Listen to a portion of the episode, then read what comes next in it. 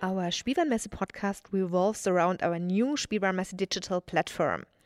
I was in the studio at the digital opening and had the opportunity to take a look behind the scenes and talk to the guests. I was able to get keynote speaker Philippe Glorieux, head of marketing IMPS The Smurfs, in front of the microphone. Also on hand was Sue Warfield, one of our Toy Award jury members. She is president of the American Toy Retailers Association. And of course, we could not leave out the board of Spielwarenmesse eG. Let's start with Christian Ulrich, spokesperson of the executive board of Spielwarenmesse eG. Which is greater, the disappointment that the Spielwarenmesse cannot take place on the exhibition site in Nuremberg, or the joy that Spielwarenmesse Digital has been set up? Actually there was a lot of disappointment in our team because the team prepared the fair now for more than one year and um, it's the second time that we had to cancel the fair.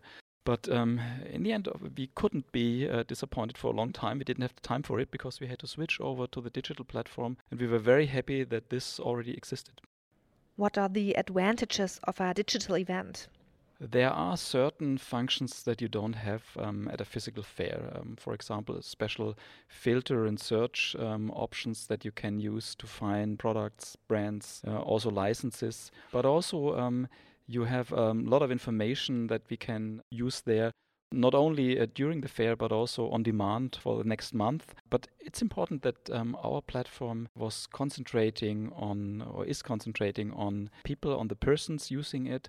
So uh, they have their profile um, and they can get information tailor made for them. And they can also connect uh, among each other They're in all directions, uh, so from retailers to exhibitors, uh, between retailers, and so on. The themes of the Spielwarenmesse also make a big appearance at Spielwarenmesse Digital. What are your personal highlights?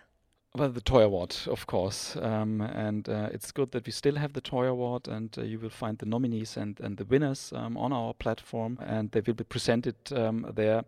But also um, a lot of the knowledge contents that we have, because nearly everything that was planned for the Toy Business Forum or the license talks will be uh, present on the digital platform. And now it's Sue Warfield's turn. A warm welcome, Sue. You are a new jury member who came all the way from the US. You were already present at our jury meeting. You seem to like being in Nuremberg, or? yes, I do. What do you like most? Well, uh, coming from the US, we are not a very old country, and I love the architecture of Nuremberg, the older buildings, the castles, the old town. I think it's just beautiful. It's something that we don't have. And I also love the cuisine. My husband and I like to travel, and one of our major enjoyments of travel is tasting the cuisine, and I love the German cuisine. I've been now to Nuremberg quite a few times due to the Spielwarenmesse show. Um, sad to see it's not here this year. Great. And now you are our jury member. How satisfied you are with the selection of Toy Award winners made by you and your jury colleagues? Which product do you remember most and why? Well, I am very satisfied. As jury members, it was very interesting to be a part of this and see how it works over here because I'm also a member of the jury for the Toy Awards for the New York Toy Show. And um, I loved working with all the colleagues here. We were very very conscious of checking all the things that were important, and I was very satisfied with the winners. As far as a favorite, that's really difficult because all of the categories were had winners that were great for each category. So I think they were all good. I think what I did like is that there's the new category of sustainability. Um, that is a major issue in our world these days. Um, we're running out of landfills in the U.S we don't like to see things just thrown away. Um, it's such a waste waste of energy and waste of products and waste of everything. Hurts the environment. So it's good to see that a new co- category has been added on sustainability. So thanks a lot. And this is the perfect segue to our next guest philippe glorieux you are our keynote speaker because the topic of sustainability is also at the top of your agenda. Can you briefly explain what the Smurfs have in common with our trend? What exactly does the cooperation with the UN look like?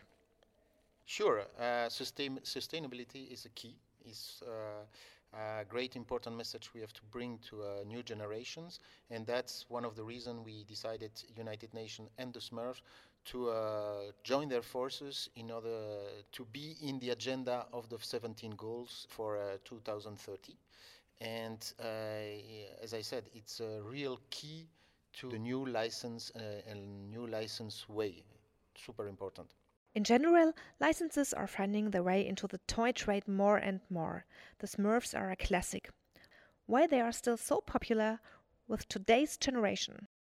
Because we have to uh, to be humble, we have to uh, renovate ourselves, and to be uh, in the trend of changing the bad habits.